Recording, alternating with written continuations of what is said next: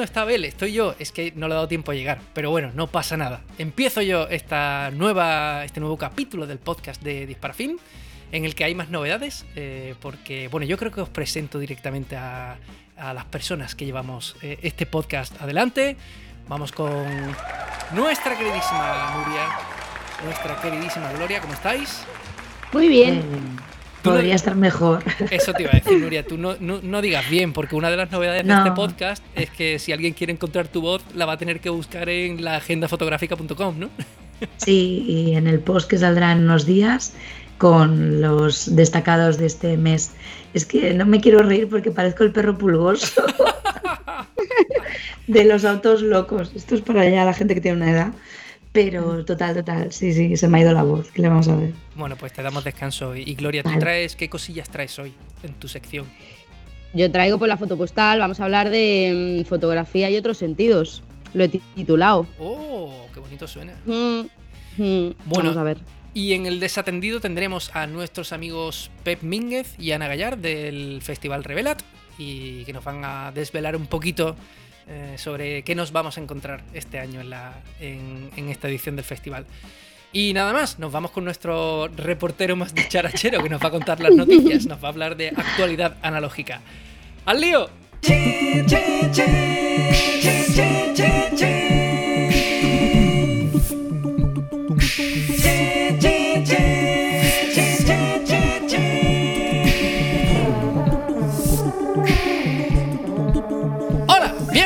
Informativo analógico de Dispara Film. Estamos en marzo de 2024, un mes estupendo porque ya se empieza a notar que los días son más largos, hay más horas de luz para hacer fotos, hace calorcito, eh, Kodak sube los precios, lo típico de estas fechas y que tanto nos gusta. Pero venga, a por las noticias. Y empezamos con la nueva peli de Ferrania, la P33.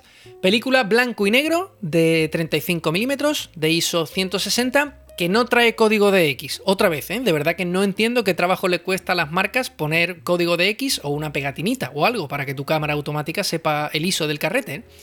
Solo hay dos imágenes de muestra ahora mismo, solo dos. de verdad que no entiendo qué trabajo le cuesta a las marcas tener un chorro de imágenes antes de lanzar un producto, ¿no? Que sepamos cómo se va a ver ese producto, ¿no? Eso sí, han publicado un par de reels de un tío con una Leica y un coche muy caro. ¿eh? Yo de verdad que no entiendo nada. En su web dicen que esta peli ofrece una experiencia más sencilla y versátil en comparación con el pasado, diseñada para superar los desafíos de procesamiento e impresión a los que se enfrentan los entusiastas de la Ferrania P30. de verdad que no entiendo qué trabajo les, cuesta decir sencillamente, oye, esta peli tiene más ISO y se positiva más fácil que la P30, ¿no? Punto. Dicen que tiene grano fino y contraste definido. Que tampoco entiendo qué es contraste definido, la verdad. Si se refieren a que tiene un contraste así como más controladito y más chulo, pues tampoco era tan complicado porque la P30 era básicamente blanco y negro, sin tonos intermedios. Eh, no es como película Leaf, pero casi. Y dicen que esta peli hace que la fotografía analógica sea accesible para los entusiastas menos experimentados. Por eso han decidido venderla a 12 euros, para que sea accesible a los entusiastas menos experimentados y con cartera abultada. Y además dicen que es edición limitada, cosa que sinceramente dudo, no entiendo por qué van a dejar de producir una peli que es más normal que la P30. En resumen, una alegría que haya una nueva peli en el mercado, completamente nueva. Ya sabéis que Ferrania sí fabrica sus propias pelis, no bobinan pelis de, de otras empresas. Pero, eh, hombre, algunas imágenes de muestra y un precio un pelín más ajustado, pues se agradecería bastante, ¿no? Venga, vamos con otra. Ya hemos hablado en más de una ocasión de la marca alemana Filmomat, esta que fabrica procesadoras para revelar películas. Una muy completita, así como muy chula y muy moderna, y la otra que llaman Light, que es básicamente un sistema automático de rotación de tanque, que también es una bañera para calentar la química con un Source Vide. Eso sí, el Source Vide te lo compras aparte. Y también hablamos hace unos meses de su nuevo software para invertir negativos que se llama Smart Convert, del que por cierto vamos a sacar un vídeo dentro de poquitos días donde os explico en profundidad cómo funciona y os enseño resultados. Que ojo que me han sorprendido mucho para bien. Pues la noticia es que hace pocos días han sacado también una app para invertir negativos con el iPhone. Y cuidado, que ellos sí que ponen vídeos de muestra. En el vídeo de muestra se ve que funciona realmente bien. Y lo he confirmado con gente que lo ha comprado y que la ha probado. Eso sí, no es gratis, cuesta 10 euros, pero es que las cosas bien hechas no son gratis. A ver si nos enteramos de esto ya, ¿eh? que nos gustan mucho las cosas gratis. Venga, vamos con otra. Si te gusta el mundo Polaroid, buenas noticias porque Brooklyn Film Camera han sacado un juego de filtros de 37 milímetros para generar efectos muy chulos en las fotos de Polaroid.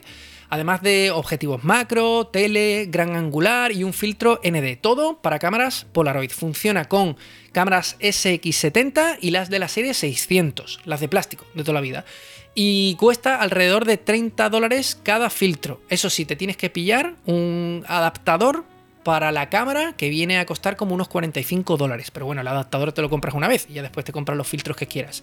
Y me voy corriendo con otra noticia porque... Estos filtros de Brooklyn Film Camera son exactamente iguales que los de una marca llamada Retrograde, que además de todo esto que os he contado, venden adaptadores para estos filtros para cámaras Instax Wide, que estoy seguro que mucha gente de aquí tiene Instax Wide.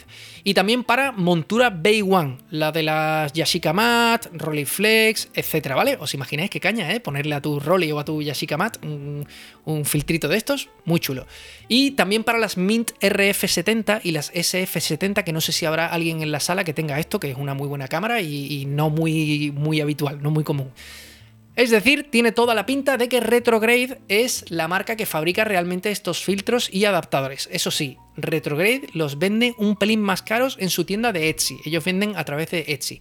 Pero bueno, mm, si queréis ver resultados de los filtros, os recomiendo que le echéis un ojo al vídeo que os dejo adjunto de un canal que se llama Just Another Crease.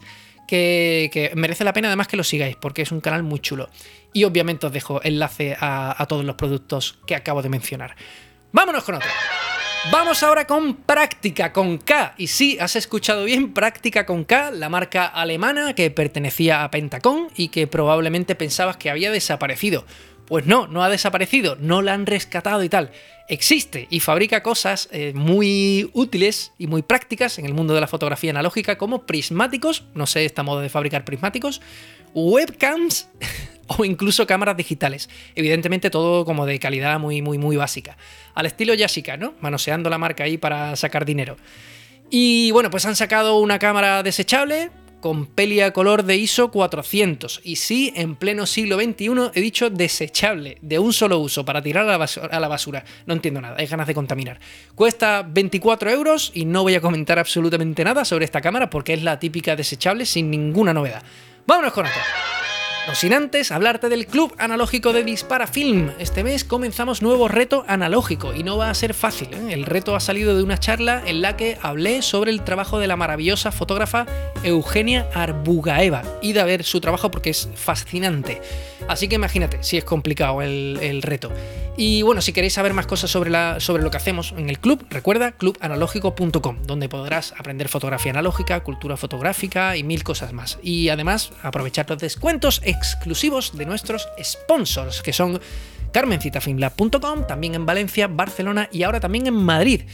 Tu tienda de productos analógicos favorita, que es foto-r3.com y también en Gijón Asturias. Y tu tienda de cámaras favorita, cámaras revisadas, reparadas, camerastore.disparafilm.com. Recuerda usar esta dirección para llevarte un descuentito. Camerastore con K.disparafilm.com. Y si compras cámaras mmm, de mierda en el rastro, pues siempre puedes llevarlas a tu servicio técnico favorito, alexvarascameras.com. Con V, ¿eh? alexvarascameras.com. Y ahora sí, vámonos con otra. Aprovecho y te hablo de un nuevo producto de uno de nuestros sponsors, de Valoy, que lanzan nuevos soportes para poder digitalizar película en formato APS 110, 126 y Minox a toda velocidad en tu sistema Valoy Easy 35. Recuerda que tienes descuento, ¿vale? Si usas valoy.disparafin.com. Vámonos con esto. Vamos ahora con la marca Flickfilm que van a tope. Flickfilm es una empresa canadiense que fabrica química, bobinan película y envasan papel. tienen ya un montón de pelis en su catálogo, a las que ahora suman la nueva Aurora 800, película a color C41 de ISO 800. Lo más parecido vendría a ser, pues por ejemplo, la Portra 800 o la Lomo 800. En Estados Unidos la están vendiendo ya en freestyle por solo 15 dólares, que está muy bien de precio. Si llega a España, no creo que llegue tan barata. En resto de países de Latinoamérica no sé si llegará y si llega llegará me imagino que más cara. Pero bueno, crucemos los dedos para que no sea muy cara. En España puedes comprar algunas pelis de Flick Film en Revela B, con B, ¿vale? Revela B y próximamente en Film, que me lo han chivado por el pinganillo. También como curiosidad, Flick Film ha comprado la marca Street Candy. Por si conoces esta marca y te gustan sus pelis, pues ahora va a ser una marca de Flick Film. Y pronto lanzarán otra peli negativa a color C41 de ISO 400 llamada Street Candy Psychedelic Street. Vaya nombre, ¿eh? ¿eh? no sabemos nada más sobre esta peli ahora mismo, eh, lo contaremos en futuras ediciones de este, de este informativo. Y venga películas, ¿eh? ¿Os acordáis cuando el informativo era todo objetivos montura M? Pues nada, ahora es todo películas nuevas. Vamos con otro. Lomography va a sacar dos nuevas versiones de su cámara Sprocket Rocket, la chulísima cámara panorámica de 35 milímetros que puedes comprar por solo 80 euros. Y aprovecha toda la peli para hacer la foto, incluida la parte de los boquetes, esa es la gracia sobre todo de la peli. Va a ser en color baja blue y bittersweet red. La cámara sigue siendo lo mismo, básicamente una reusable con selección de dos aperturas, f11 o f16, y con velocidad de obturación fija, 1.100 o bulb. Lo que pasa que si disparáis en bulb no tenéis para meterle el cablecito disparador, hay que tener mucho cuidado y darle con la mano. Pero bueno, ya sabéis, Lomography es experimentación y disfrutar de lo que salga. Mola mucho además porque tiene zapata para flash, así que podéis probar con Flash, hacer locuras. Y también porque podéis hacer eh, múltiples exposiciones con, ella. Porque básicamente tiene un sistema de arrastre que no, no, se bloquea. Así que podéis avanzar la peli o volver atrás o lo que os dé la gana. Es una cámara muy chula y por un precio muy, muy, muy barato. Y yo con esto estaría listo. Hoy le damos vacaciones a Nuria porque está malita de la garganta. Así que si queréis saber más sobre exposiciones o eventos fotográficos cerca vuestra, recordad, tenéis la agenda fotográfica en www.agendafotográfica.com. Y como nos saltamos a Nuria, nos vamos directamente con la foto postal de Gloria. ¿No sabes qué hacer este mes? Consulta la agenda fotográfica de Disparafilm.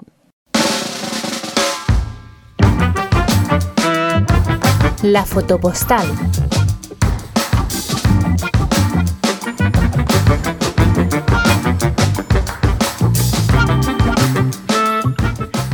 Bueno, bienvenidas y bienvenidos a la foto postal un mes más. Em, en esta ocasión, aprovechando la visita del desatendido, que os desvelaremos al finalizar eh, la foto postal, eh, me gustaría comentar la relevancia de estimular todos los sentidos cuando vemos fotografía.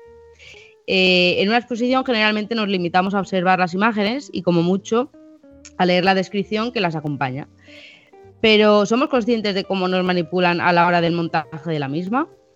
El camino a seguir en la sala, la temperatura, el olor, el color de las paredes, la iluminación, el tamaño de la sala, el tamaño de las propias imágenes, el sonido. Me dio por pensar en este tema cuando en la última edición del Revelat, en 2023, visité la sala Radiolers, que para quien no conozca es una sala pequeña, oscura, sin ventilación. Y la exposición que vi fue la llamada A Period, of Juvenile Prosperity del artista Mike Brody, que es una, se muestra una, la situación en Estados Unidos de personas que viajan ilegalmente en ferrocarriles, que generalmente son vagabundos o personas al margen de la ley. Eh, entonces, bueno, cuando entré en la sala había un olor pues un poco nauseabundo y al principio fue algo incómodo, ¿no? Pero a medida que iba viendo la exposición, iba integrando ese olor a las fotografías de la muestra y de esta manera como que viví, viví una experiencia totalmente, que eh, obviamente ese olor no tenían no estaba hecho, no estaba posta, ¿no? Pero me di cuenta de la relevancia de, de, de oler algo mal viendo una fotografía un tanto desagradable. Entonces, otro ejemplo, por ejemplo, o sea, otro ejemplo que, me lleva a pensar en la relación de la fotografía con otros sentidos es la que, por ejemplo, nos propone Carlos Traspaderme con su libro Brutalismus, que él nos invita a visualizar las imágenes mientras escuchamos algunas de las playlists que nos ha preparado a propósito del libro, ¿no? Entonces, según la playlist que elijas, eh, la experiencia será una u otra mientras tú vas viendo sus fotografías. Y bueno, sin ir más lejos, eh, algo muy sencillo que yo creo que todo el mundo tiene en cuenta, ¿no? Es el tamaño, por ejemplo, de la imagen. Cuando una fotografía es de gran tamaño, pues no requiere un espacio donde poder contemplarla, un lugar estratégico para que nos impresione, mientras que, por ejemplo, una fotografía pequeña hace, nos hace tener una posición más de voyeur, ¿no? Donde eres tú quien se acerca a la fotografía y quien, eh, y quien entra, digamos, en esa fotografía. Entonces también, por ejemplo, la localización de la obra, ¿no? No es lo mismo que esté en una sala de exposiciones, que esté en la calle, que esté en un lavabo, por ejemplo. Todo esto es un, el entorno, ¿no? Creo que es eh, importante. Y por ejemplo, hace tiempo Nuria nos ha hablado de una exposición que hicieron en Barcelona, los búnkers de. Ay, perdón, en la um, antigua cárcel de Barcelona. Pues lo que la exposición a la que te refieres, Gloria, es una exposición que estuvo hace un tiempo, el verano pasado, si no me equivoco, en, las, en la cárcel modelo de Barcelona y era fotografías del exterior y del interior de lo que son refugios antiaéreos de la guerra civil construidos por la propia gente de la ciudad debajo de su propio edificio para intentar pues evitar las consecuencias de lo que fue los bombardeos sobre todo de la aviación italiana de Mussolini, la aviación fascista sobre la ciudad de Barcelona. Y claro, es esa es esos eh, espacios tan tétricos, porque no se les puede llamar de otra forma, al fin y al cabo son paredes mmm, con muy poco detalle, eh, hechas rápido, mal, pero que tienen una utilidad trasladada a otros espacios también muy austeros, como son las, las celdas de esa cárcel en concreto, además, que desde sus inicios hasta que se cerró en el 2020 y poco, eh, casi no había tenido ningún cambio a nivel estético, mm. ni mm. casi de usos.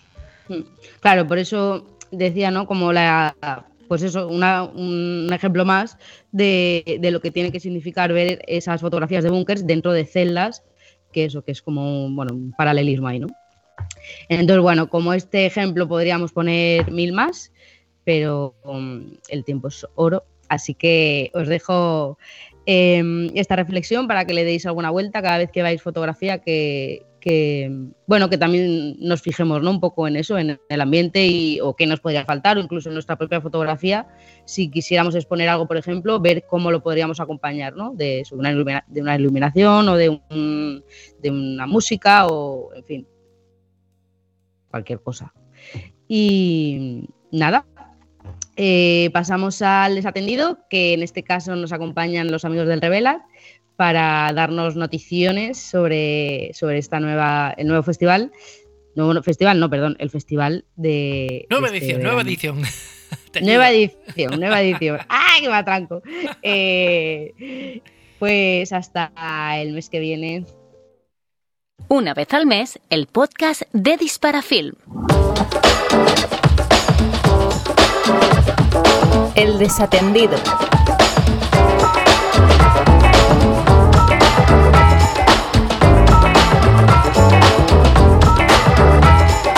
Bueno, pues llegamos a la sección del desatendido y hoy tenemos invitados especiales. Bueno, en realidad siempre tenemos invitados especiales, ¿no?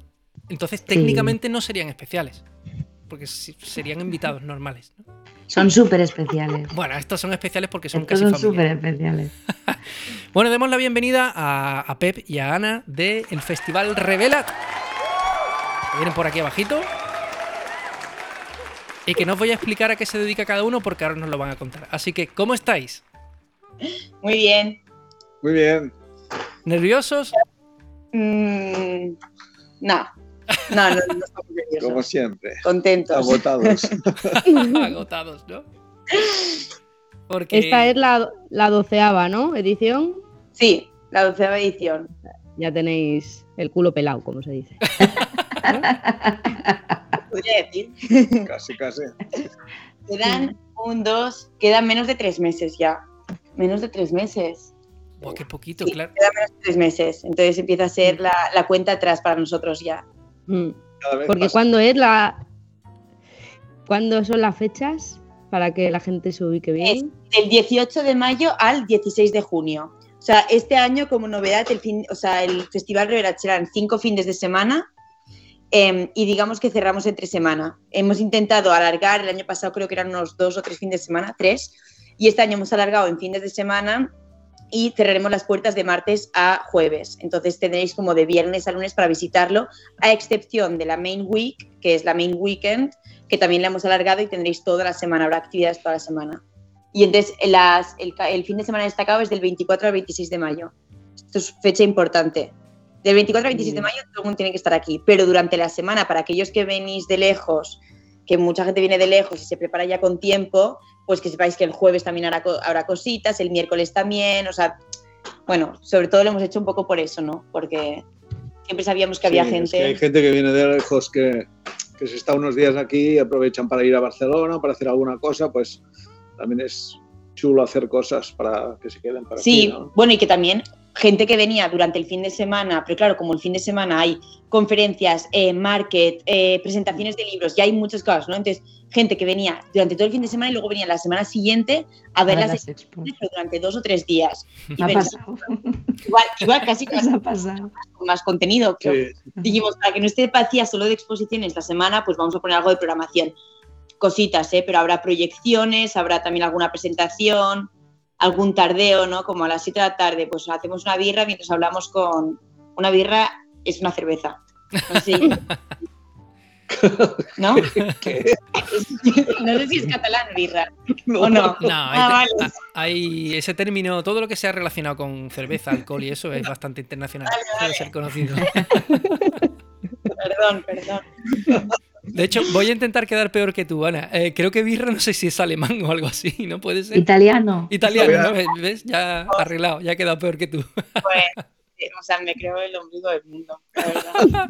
No, hombre, suele pasar, ¿eh? Yo no sé si era el molletes o algo así, o la primera vez que salí de Andalucía de pequeño pensaba que eso era en toda España, no sé si era mollete, y resulta que llegué a Segovia o algo así, pedí un mollete y me dijeron eso qué es. No sé si era mollete. ¿Qué pero es el pan? Claro, claro. Ah, Sí. el pan. ¿Qué es mollete? Ah, ¿no sabéis lo que es mollete? Ostras, pero por Dios. Que vosotros sois gente culta. El pan este que es eh, un circulito, así como un bollito aplasta- aplastadito. Oh, el mejor pan que hay en el mundo. Mm. Un bollo, bollo, ¿no? Una Sí, como así. un bollito. Un bollo, sí. Un bollito. Más o menos. Eh, y una pregunta, ay, perdón, eh, es que traslado una pregunta aquí del público, en verdad, porque me preguntaba alguien si, si estas fechas ya se van a instaurar como para siempre, o si... No, porque el cambio este que ha habido siempre de... mm, Bueno, últimamente, Nos gusta marear, nos gusta marear. de lo de las fechas. No eso. El la- al principio nació así, ¿eh? O sea, este era el fin de semana importante, el que hemos vuelto a poner esta vez. Pero lo que pasa es que con la pandemia tuvimos que retrasarlo a septiembre.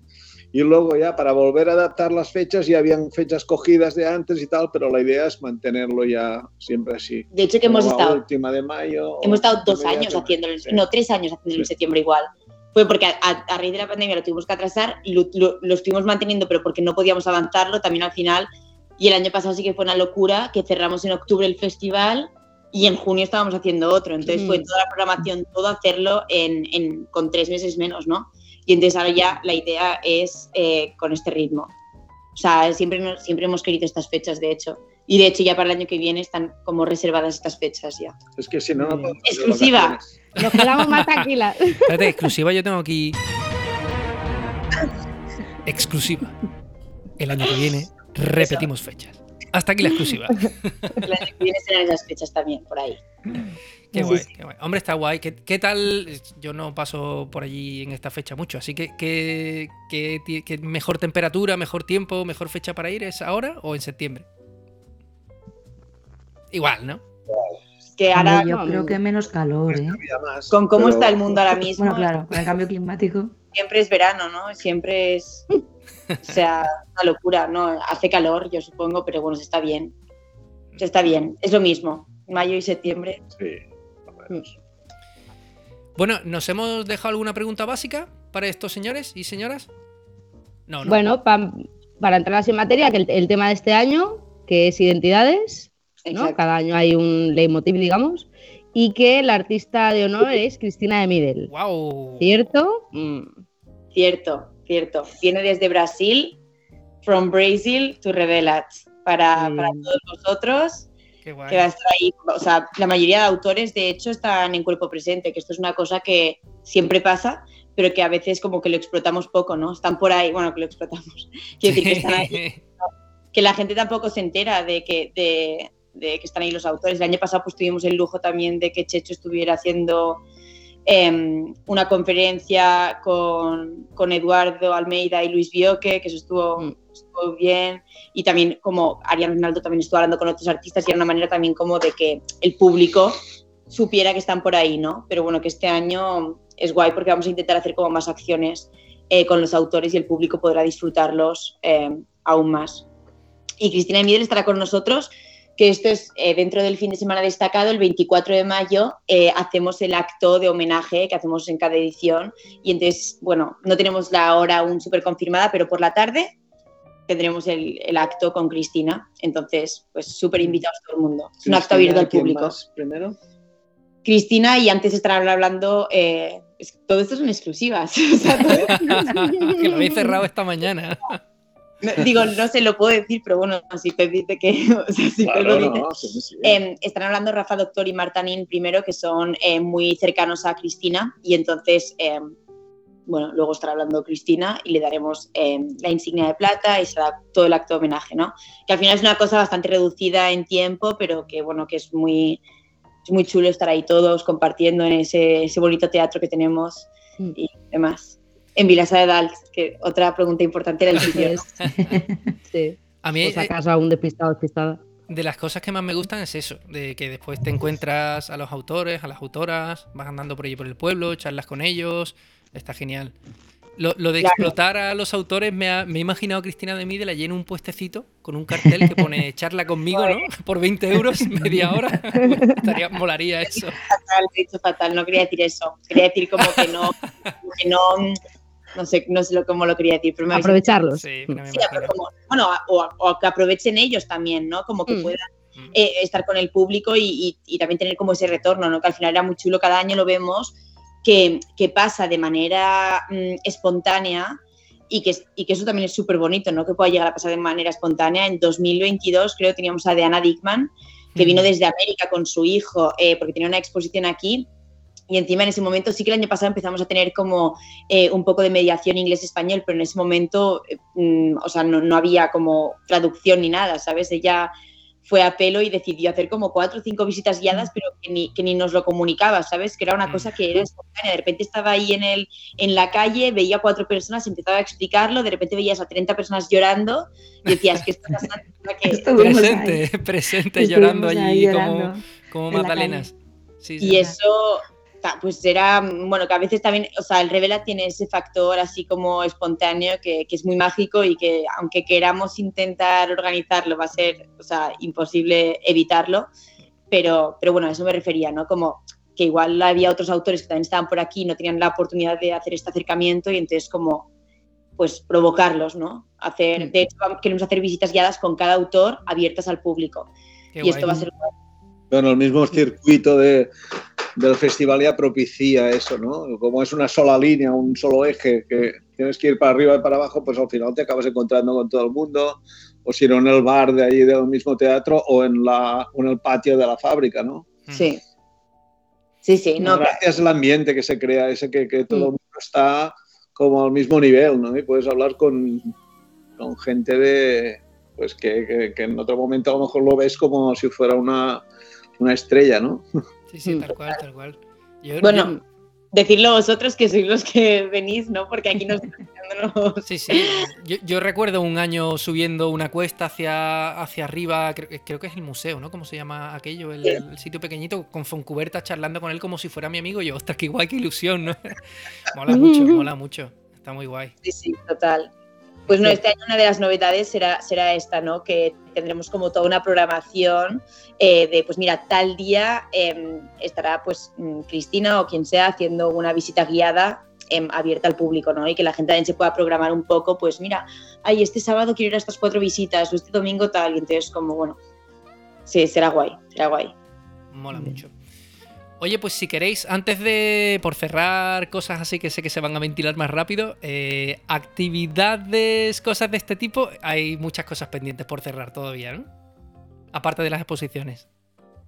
¿O hay algo ya que en medio tengáis? En plan, por ejemplo, ¿va a haber actuaciones en directo que el año pasado hubo alguna, cosas de este tipo? Ah, sí, bueno. Este año tenemos una colaboración con un festival de música que se llama Floral, que también eh, pasa aquí en, en Vilassar de Dalt, bueno, en Vilassar de Dalt y Vilassar de Mar, digamos que es un festival del Maresma.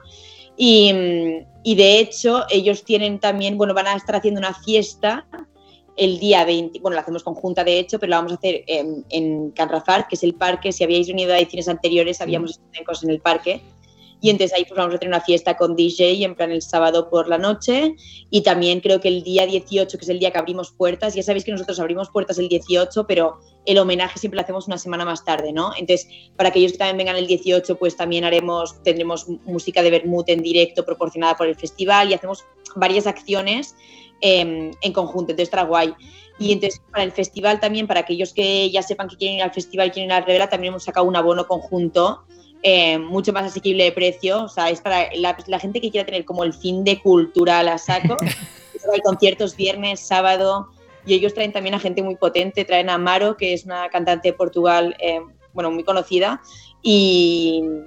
Bueno, Cristina no sé. Y Cristina Rosenbinge, o Rosenbinge, no sé cómo se pronuncia. Rosenbinge, eh, le dice todo el mundo. Vale, pues no, pero será guay. Estarán, o sea, estarán cantando a la vez que está, o sea, el, el Festival Revelat y al parque a, a, 50 metros estará viendo el Festival de Música, ¿no? Entonces quisimos unir fuerzas y la fiesta será de todos juntos. Con una DJ muy guay, pero que creo que aún no han anunciado, entonces, pero bueno, eh, imaginaros fiestón. Entonces sí, sí va a haber cosas, aparte de las exposiciones, siempre intentamos... ¿Y una performance? No, vale, también vamos a tener una performance. Sí, como tú... Como, mola, ¿eh? como voy hablando, pero hasta que no lo dice Pep, yo es como que. sí, va.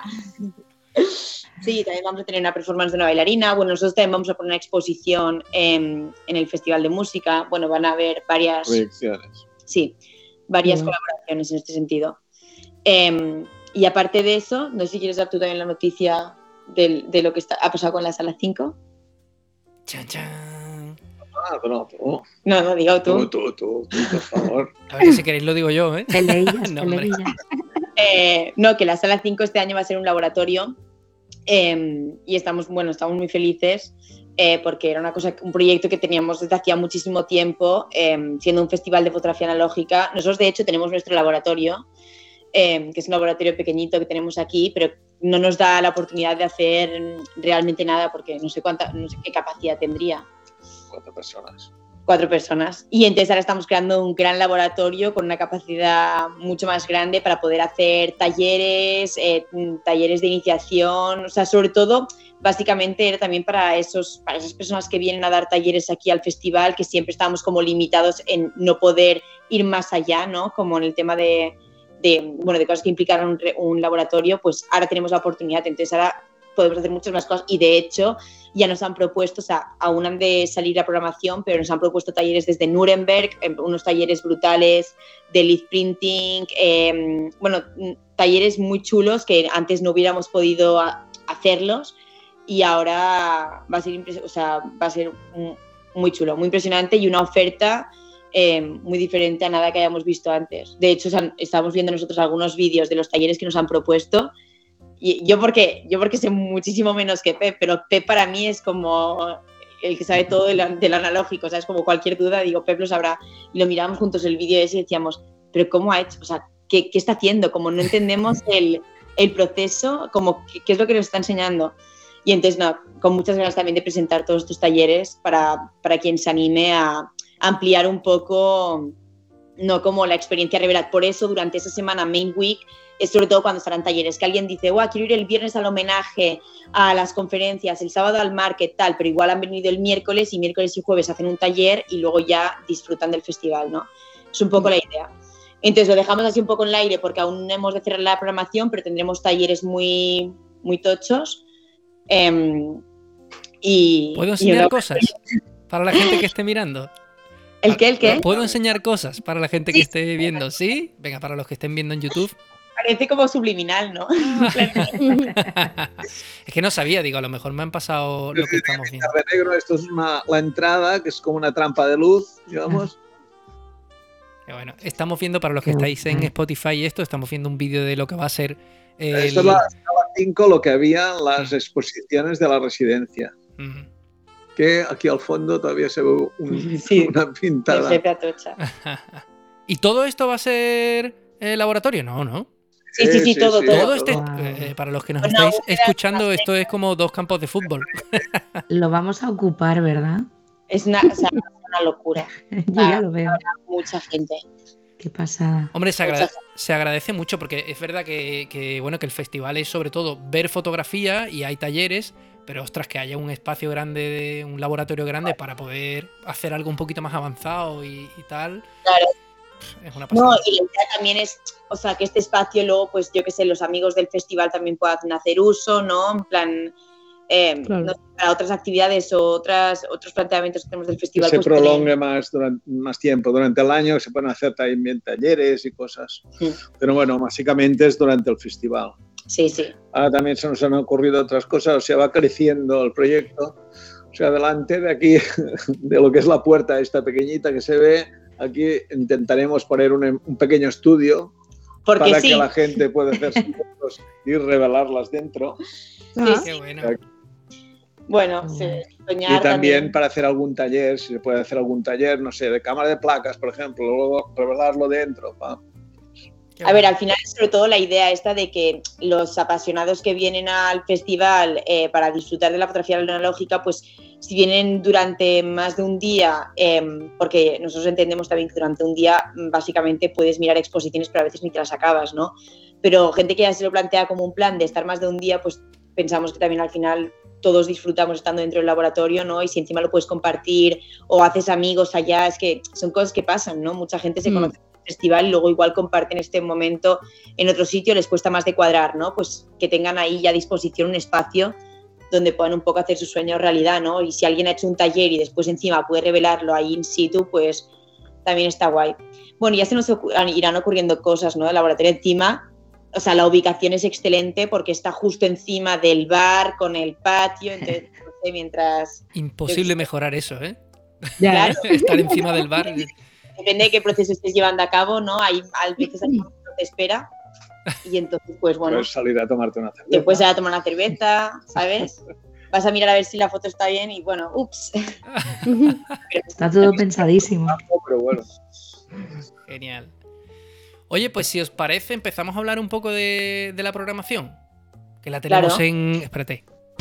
En exclusiva de Parafilm. A ver, eh, estamos grabando eh, algunos días antes de cuando va a ser esto publicado, pero bueno, eh, no creo que tardemos mucho en publicar, ¿no? no. Esto deberíamos haberlo hablado fuera de cámara, pero lo hablamos aquí. A ver, si no tardáis mucho, igual sigue siendo en exclusiva, ¿eh? ¿Sí? porque, Vale. claro, nosotros tenemos que acabar toda la página web, em, pero bueno, que queda poco, que queda poco para que se presente. Qué bien. Bueno, pues eh, el orden que vosotros queráis. Y bueno, son muchas expos. Yo no sé si queréis hablar de todas o solo algunas, la, más, la que Eh. consideréis así un poco más. de todas. sí. De todo. Sí, además yo sé que a Ana le da pena dejar algunas fuera ahí, ¿no? No, no, sí, vamos a hablar de todas, de todas las que, o sea, podemos ir haci- haciendo un poquito sin céntimos de cada una. Sí. Vale. Eh, bueno, primero tenemos a Cristina de Midel, esto ya lo hemos explicado. O sea, la homenajeada, eh, será una retrospectiva muy chula, em, cartas al director, em, una fórmula un poco diferente. Cartas al director ha estado también en el, en el canal Isabel II, em, pero bueno, para aquellos que no lo hayan podido ver o que quieran ver algo diferente y también pues con, con la presencia de Cristina, que nos lo estará explicando y demás, pues eh, eso, tendremos, tendremos estos tres proyectos. Sí, en realidad son tres exposiciones. Son como tres exposiciones, exacto, porque encima van a estar en la sala de la estrella, que es una sala muy amplia y entonces pues van a ser como, no, son, no serán como tres pequeñas muestras rápidas, ¿no? O sea, va a ser una exposición bastante retrospectiva. Y los trabajos son el de Journey to the Center, de Kabuler y Cartas al Director, que bueno, si no los conocéis son tres proyectos pues muy potentes, como todo lo que hace como todo lo que hace Cristina, que no te deja indiferente. Entonces ya solo esa expo eh, necesita de un tiempo, un, no sé, una, una predisposición a, a, pasarse ahí un rato, porque, bueno, de hecho creo que...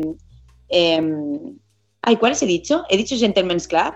Ahora no sé cuál he dicho de las exposiciones. Ah, sí, has dicho cartas de director. Ah, no, cartas de director es, el nombre de todas. Ahora decía. Eh, Gentleman's Club creo que son unas 100 fichas que van con foto y entrevista, o sea, solo para igual no todo el mundo se las lee todas, ¿no? Pero para, solo para poder, em, bueno, para poder empaparte bien de esa parte de la exposición ya te debe llevar un rato, ¿no? Entonces, pero no, no, súper contentos, muy emocionados con esta, con esta homenajeada. Que, desde aquí, Cristina, si nos ves. sí, ella es muy fan de Dispara Film, ¿no? Se pierde un capítulo de nuestro podcast. No lo creería. A ver, pero has dicho una cosa muy chula. Yo le recomiendo a la gente que nos está escuchando que si va a ir al festival, que se pase por la web y que eche un vistazo a las expos antes de visitarlas, porque hay muchas cosas que ver y todas son interesantes. Y entender de lo que va la exposición antes de entrar eh, te ayuda mucho a, a, verla con cierta frescura, ¿no? Claro, claro, claro. No, al final, sí, los proyectos de Cristina son muy potentes que si llegas ahí igual no sé, si llegas ahí como visualmente, evidentemente tiene un impacto, ¿no? Pero si luego entras en, qué, tema trata cada exposición, es, otro nivel, ¿no? Como un, sí, un nivel de profundidad extra. Em, entonces sí, eso es muy interesante. Ahora mismo la página web no está disponible, aunque, hmm. aunque haya hackeado el sistema, pero em, es que, em, o sea, pero en, en, un par de semanas, bueno, no sé cuándo se publica esto, pero a principios de marzo estará. Entonces, eh, sí. Luego ahí también, o sea, en cada exposición, como siempre, está el panel informativo. Y de hecho, en el panel informativo, como está traducido en tres idiomas, eh, no está toda, toda la información, pero hay un QR que te lleva a la página web con más información. Pero es un trabajo que a veces depende de quién, no tiene como el tiempo a hacer todo ese trabajo. Entonces, si ya lo llevas como hecho desde casa, pues la experiencia es mucho más gratificante. Hmm. Venga, otra si quieres. Di, tú el orden si quieres, porque, o sea, ahora mismo yo me tendría que poner la página web también. Ah, venga, pues si eh, quieres, te lo cuento. En la siguiente que pone por aquí es Richard eh, Renaldi. Qué fuerte. O sea, estamos muy emocionados. estamos muy emocionados con Richard Renaldi. Eh, pues nada, Richard Renaldi es que em, somos muy fans. su proyecto se llama Touching Strangers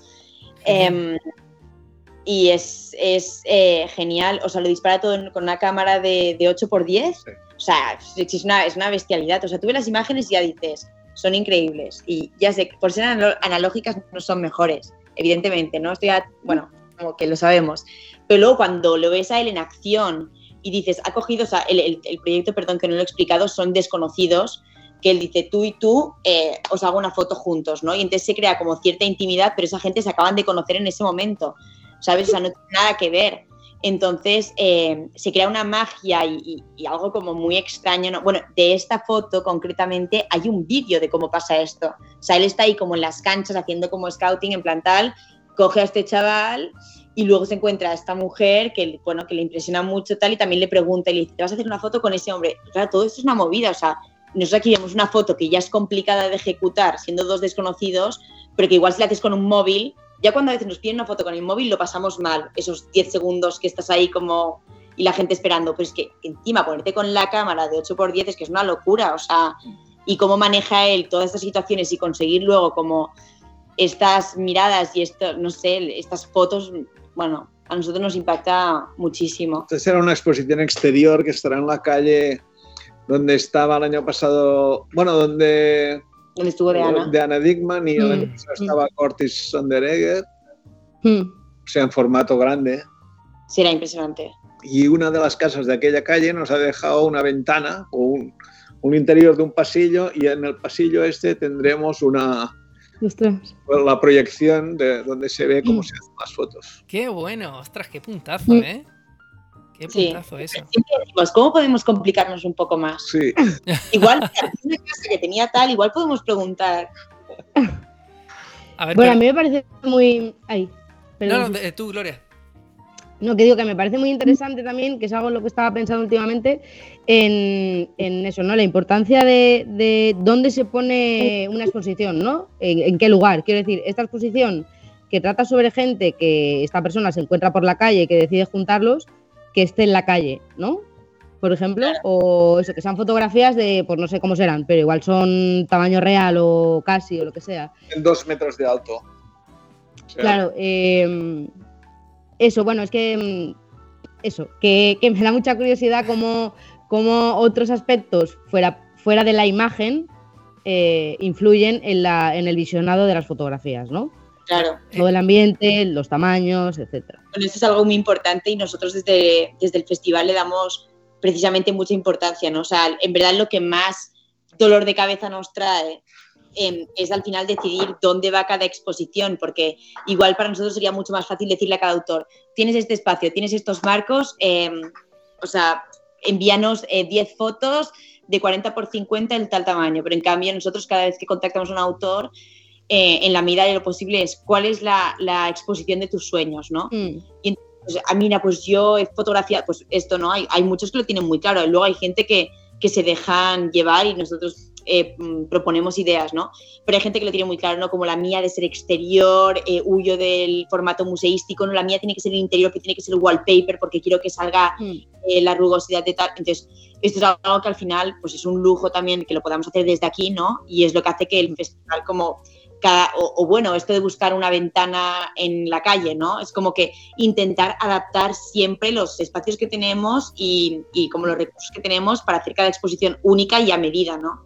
Em, y entonces, en ese sentido, pues sí es algo que, que, nosotros tenemos muy, muy, en cuenta. Digo que es un poco un dolor de cabeza porque para nosotros pues, sería mucho más fácil, ¿no? Como eh, más rápido todo si no, si, no, tuviéramos esto en cuenta, porque al final es como, vale, necesitamos otra exposición exterior, pero claro, no todas valen para exterior, ¿no?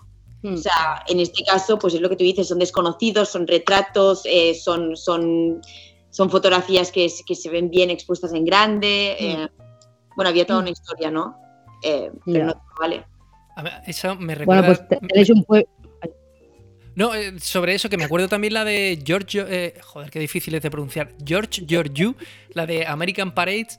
Que esa es genial, que para quien no sepa qué exposición es, es básicamente un fotógrafo que se metió en. Eh, ay, no me sale la palabra. Parades, en.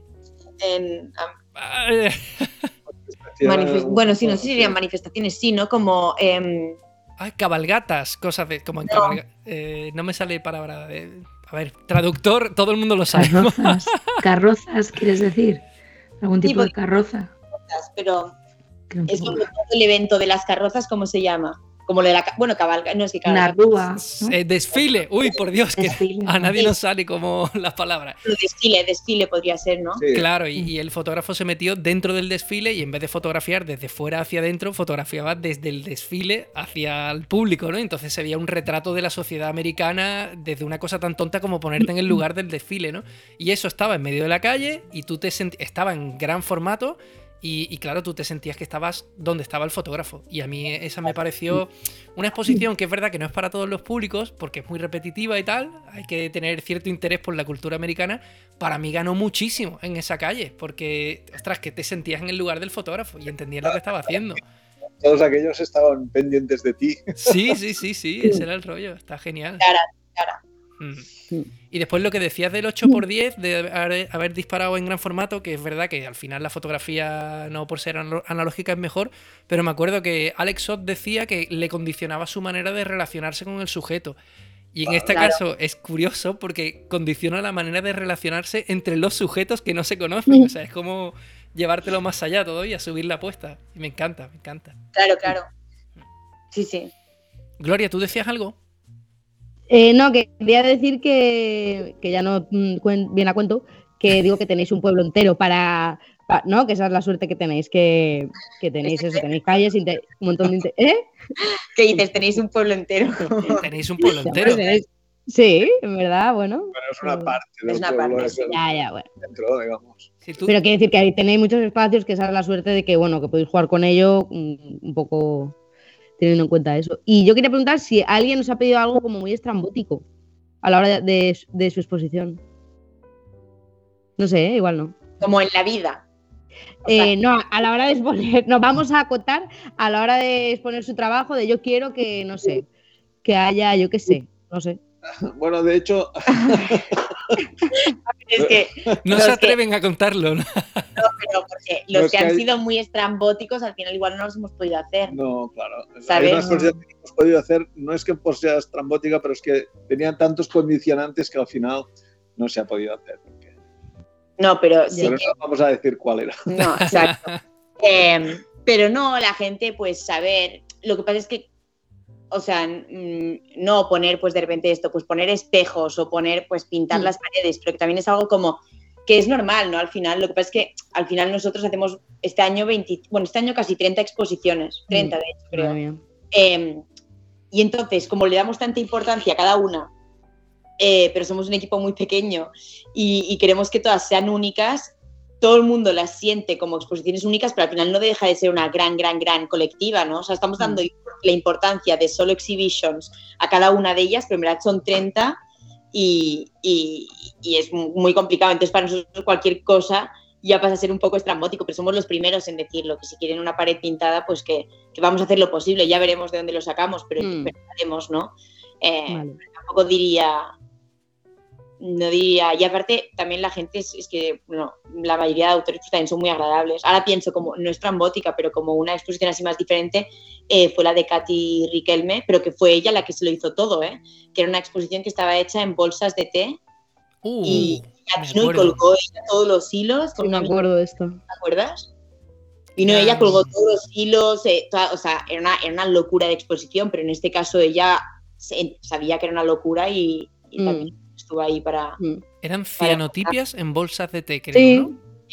La idea era como que tú te acercabas a la cianotipia, o sea, para ver la, la fotografía y entonces lo olías, ¿no? Entonces cada, estaba muy pensado también el tema del olor.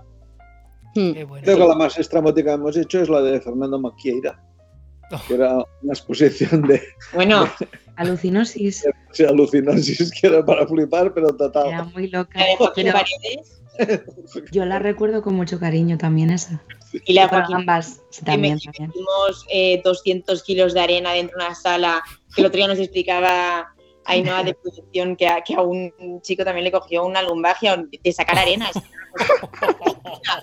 y él había construido, bueno, Joaquín Paredes construyendo Sí. la se cortó un dedo. O sea, que Se agujereó un se dedo. agujereó un dedo. Joaquín siempre unas- sale con algún daño del festival. ¿Recordáis? No sé cómo Yo- se llamaba. Sí, Era sí. como Sí. la Sí, sí, también, bueno, lo Y no giraron él, nunca. No giraron. o Bueno, sea, que no el primer día, pero luego de la humedad, aquí Sí. yo lo hice, en, lo hice en Cáceres y claro, hay mucha menos humedad, pero con la que yo hago aquí, aquello no, no giraba. Zoótropos creo que eran, ¿no? Algo así, zoótropos. sí, exacto. Sí, sí, con, con placas secas creo que era, una locura, eso era una locura. Pero Ahora, bueno, como nos gusta soñar, si nos acompañan en ese sueño y también a Joaquín, pues en este caso dijo a- con todo y nosotros, bueno, arena, pues arena, con todo y, mola y quedan cosas fantásticas. Un beso también para Mm. Joaquín, Sí. Vendrá, que ¿eh? Qué bien. Bueno, venga, eh, os digo siguiente para seguir avanzando. Eh, tenemos ahora Dita Pepe Self Portraits. A ver cómo me, cómo me vendréis un, un proyecto de autorretratos, que a mí me dan pereza, a priori. Sí, A mí me dan pereza, a priori. A ver cómo me lo vendes. mira las fotos, te dejan de dar pereza, pero ya. Eh, Dita Pepe es una autora checa eh, y nos, o sea, estamos enamorados de estos autorretratos. Lleva 25 años haciendo este tipo de autorretratos. Ella, en este caso, es la de en medio, ¿no? Pero lo que hace ella es jugar con todo el tema de la identidad. Ella va a buscar familias o, o- o hombres o mujeres y se caracteriza eh, pues como ellos, ¿no? Y nos parece que O aparte sea, de que... estas no son sus parejas Claro, ni su su familia, no tienen nada que ver tampoco. Y esta es ella, o sea, la- bueno, no sé si la vais reconociendo, pero esta, la mujer del bañador, por ejemplo, ahora es ella, ¿no? Sí, sí. y nos parece que, no sé, tiene un control de...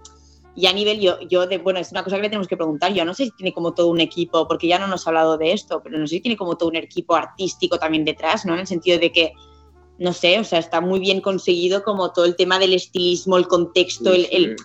¿no? Como el background que escoge, eh, la forma de posar, ¿no? En plan, Pues si son los hippies que están en la playa, pues se cogen así del- de la rama del árbol, pero si están en una familia tal, pues no, está todo como para nuestro gusto, cuidado, muy al detalle y, y bueno, también eh, este tipo de fotografías no nos parece tampoco como tan, tan evidente, ¿no? Como tan fácil y, y que lleve 25 años haciendo este proyecto, pues también es impresionante. Y de hecho nos ha dicho que quiere hacer alguna fotito aquí cuando llegue al Revelat, que nunca ha hecho fotos en España de este proyecto. Mm. Y yo a ver si coloco a mi padre y Ah. No, estaría, estaría muy guay. Dita Pepe con Pep. Yo me he casado una vez, pero No, pero estaría genial. O sea, un sueño. Qué bueno. Eh, sí. me encanta. Bueno, me, ¿qué encanta. parecen estos autorretratos? Me, ha- También. me has convencido, ¿eh? Ahora sí. Vale. Ahora sí. Yo me refería más al autorretrato este de introspección, investigación en uno mismo, tal, reflexivo. Uf, pero esto mola. Bueno, es que el autorretrato también puede ser un poco como una excusa para, no una excusa, pero como algo que, que, a priori puede ser como más fácil. No es como más fácil sacar un proyecto cuando tú eres el sujeto y tú eres el que está detrás de la cámara y lo puedes ir. Pero, o sea, aquí Dita Pepe, digamos que no ha sido nada vaga en este sentido, al contrario, o sea, es un proyecto de autorretrato, pero que lo lleva todo a otro nivel. Es, o sea, de hecho, el hecho de que sea un autorretrato lo hace aún más complicado que si esta foto se le estoy haciendo a una familia X, ¿no? Plan, el hecho de incorporarse dentro sí. de de esa imagen hace, eleva esa fotografía. Y entonces yo creo que, mm, bueno, no sé, a mí tampoco me dan pereza los otros, ¿eh? Pero que, que ojo, ¿eh? Sí, sí, sí, sí. Mola un montón, mola un montón. Uy, os juro que le he dado sin querer. Os juro que le he dado sin querer. Venga, vamos con el siguiente que se, sería Annie Wang, eh, The Mother as a Creator. Sí, Venga, pues, contadnos sobre esto. Eh, de momento todos los que estamos diciendo estarán presentes, ¿eh? que esto, bueno. Uh -huh. eh, Annie Wang viene desde Taiwán y, y, este proyecto pues, es un proyecto que también habla de la maternidad, ¿no? Mm. son 12, 12, imágenes, creo que son las finales del proyecto y entonces son 12 años en los que ella se hace fotos con su hijo, en este caso pues la primera, su hijo está en la barriga, ¿no? Pero luego se hace como todos estos también autorretratos, de hecho, autorretratos eh, poniéndose el póster de la imagen anterior, ¿no? Creando como un bucle de fotografía con fotografía con fotografía y siempre, bueno. Cada una va saliendo las anteriores. O sea que al final tendrá 12 fotos detrás. Te va a acabar gustando el autorretrato, ¿eh? Sí, sí, sí. Hombre, verás. Eh, estaba un poco haciendo el chiste, sobre todo pensando en el autorretrato instagrameable, ¿vale? Pero esto es otra cosa, esto tiene mucha profundidad. Claro, o sea, es un proyecto que al final, pues esto, ella también se encontraba como e, ella, el artista, ya estaba haciendo como sus otros proyectos y de repente se encontró con la maternidad y dijo, guau, eh, ¿de qué manera puedo también como expresar eh, lo, lo, lo, que estoy sintiendo y lo que probablemente voy a sentir eh, durante estos próximos años, ¿no? Y, y, encontró esta manera y nos parece, nos parece muy, muy precisa técnicamente y artísticamente y bueno, de hecho este proyecto está súper reconocido, no sé si lo conocíais ya, pero nosotros era un proyecto que ya le teníamos como, como echado el ojo porque de hecho yo, cre yo creo que igual salió por Tempus Fugit hace ya bastante tiempo, igual también nos salió ahí sí. en plan la idea de, ostras, Wang, que no sé, también nos gustan bastante estos proyectos como de larga duración, ¿no? Que, que no, por, porque te lleve más tiempo hacer el proyecto no tiene por qué ser mejor, pero sí que es verdad que a veces eh, cuando un proyecto puede madurar y, y, ahora este proyecto está hecho de hace, ahora no me acuerdo exactamente cuándo, cuándo empezó, ¿no? Pero eh, hace ya unos años y que siga siendo de actualidad y que sigas, o sea, a día de hoy, eh, que, que, que, sea, que, esté tan vigente ¿no? y, que, y que esté tan en tendencia y que sea algo que aún la gente intenta reproducir, pues nos parece que es como otro sello más de certificado de calidad y mm. certificado que tiene que estar en el Revelat. Y Annie Wang también, que seguro que nos ve. Un besito para ella porque es majísima. Muy fan del podcast de Disparafilm, siempre nos escribe sí. comentarios y eso. Nos tomaremos una cerveza con Annie Wang. Sí, todos los que queráis. Bueno. Yo tengo, tengo que decir que cuando Chechu nos pasó la lista fue el que de los que más ilusión me hizo porque me hace mucha ilusión ver estas fotos en directo. Qué o sea, guay. que la verdad que cuando vi los nombres dije, no puede ser. Y sí, sí que es. Así que os felicito porque a mí me ha hecho mucha ilusión. Qué guay, qué guay, qué ilusión. Y mola mucho eh, como el de Diana Dickman o el de eh, el de las hermanas. Uh, ay, se me acaba de ir el nombre. Eh, estos pro proyectos tan... ¿Perdón? Guille y Belinda, la de Santa Sanguinetti. Sí, me, no? eh, bueno, también me vale, pero me refería más al de. Ay, ¿cómo era este fotógrafo que. Las hizo... cuatro hermanas. Sí, el de las cuatro hermanas. Sí. Ah, Nixon. Nixon. sí, exactamente. Eh, que son proyectos como muy a largo plazo que te generan como mucho interés. En plan, no solo por lo que hay ya, sino por lo que puede venir, ¿no? Y, claro. y ese final inevitable en la vida y todo este tipo de cosas que, que es súper interesante. O te imaginas que el hijo termina cogiendo el testigo de la madre y ahora cuando él sea padre empieza... Son proyectos para mí súper interesantes, súper, súper interesantes. Venga, siguiente. Eh, del amigo Rubén H. Bermúdez. Eh, ¿Y tú por qué eres negro? Ay, Contadnos. Bueno, pues es- quería mirar porque tenemos aquí, Aquí. el libro, pero no sé. Em, A ver, a ver, a ver. No te preocupes que si no te lo saco yo, ¿eh? Es que lo podemos sacar todos, ¿no? Es que O este es súper recomendable, este libro. claro, Solo pues 10 nada. euritos, ¿eh? Que precio súper popular. Mm, O sea. Justamente era un poco la, la cosa de decir que es un libro que encuentras en, en prácticamente todas las casas, ¿no? Por- porque Rubén ya se ha asegurado de hacerlo a un precio eh, súper asequible y bueno, con el tema de identidad nos parecía como muy interesante, evidentemente también. eh, tratar este libro que si lo habéis podido, aparte de comprarlo, como analizarlo un poco, pues es muy interesante ver todas las referencias eh, que tenemos, ¿no? O sea, como aquí en España, sobre todo, que hace no hace tanto tiempo se cantaba la canción del Colacao y bueno, a día de hoy, no sé, como Hmm. ves, o sea, bueno, eh, la verdad es que, mm, bueno, no sé, yo he llorado con este libro en plan de ver como realidades que dices, wow, esto es, o sea, aquí vivo yo, ¿sabes? En plan de esta manera. Y peor todavía, tía, yo he caído en eso alguna vez, ¿no? De decir, ostras, ¿cómo he caído yo en este estereotipo, en esta frase o en esta... Mm. Bueno, es que también muchas veces, o sea, esto es, una- es lo que digo, ¿no? Si en la, si en la publicidad, bueno, sí, esto, eh, o sea, es que atraviesa, o sea, el racismo en España eh, lo- atraviesa todo, o sea, la- el- no solo la política, sino pues esto, los deportes, el deporte, la publicidad, eh, no sé, cualquier cosa que nos podamos imaginar, incluso la educación, ¿no? Y entonces, bueno, pues nos parecía eh, importante también eh, tener la visión de Rubén en el festival. Es, un- es- es muy chulo. Es, nos gusta también como tener, o sea, la mayoría de fotografía es fotografía de archivo, ¿no? Y nos gusta ¿no? también tener como eh, fotografía de archivo, que al final también es analógica. Eh, esto, o sea, esto, no sé, este año creo que ha vuelto a pasar, ¿no? En, en, no sé, Sí. No, ha sido en Madrid este año, eh, otra vez, Sí, ¿no? sí. para o sea, los que que- nos escucháis, el típico Ah, rey perdón. mago pintado de negro. Es que es como, bueno, no sé, que, que- que es que pasa cada, cada año, ¿no? Y son cosas que decimos como que, bueno, no, debe ya estar superado. Y dices, pero si no, este año, hace, hace un mes, aún teníamos a, a un rey mago Mm, blanco pintado de negro en, no sé, que diría la Comunidad de Madrid, pero no me acuerdo. Sí. Pues. Ujú. Pues sí, pues también nos hace mucha ilusión, será una exposición muy chula. Pequeñita, pero Mm. Pequeñita, pero chula. Venga, pues paso al siguiente, que, que son un montón, ¿eh? Eh, Jordi No, Barón. sí, igual no los vamos a explicar todos, ¿eh?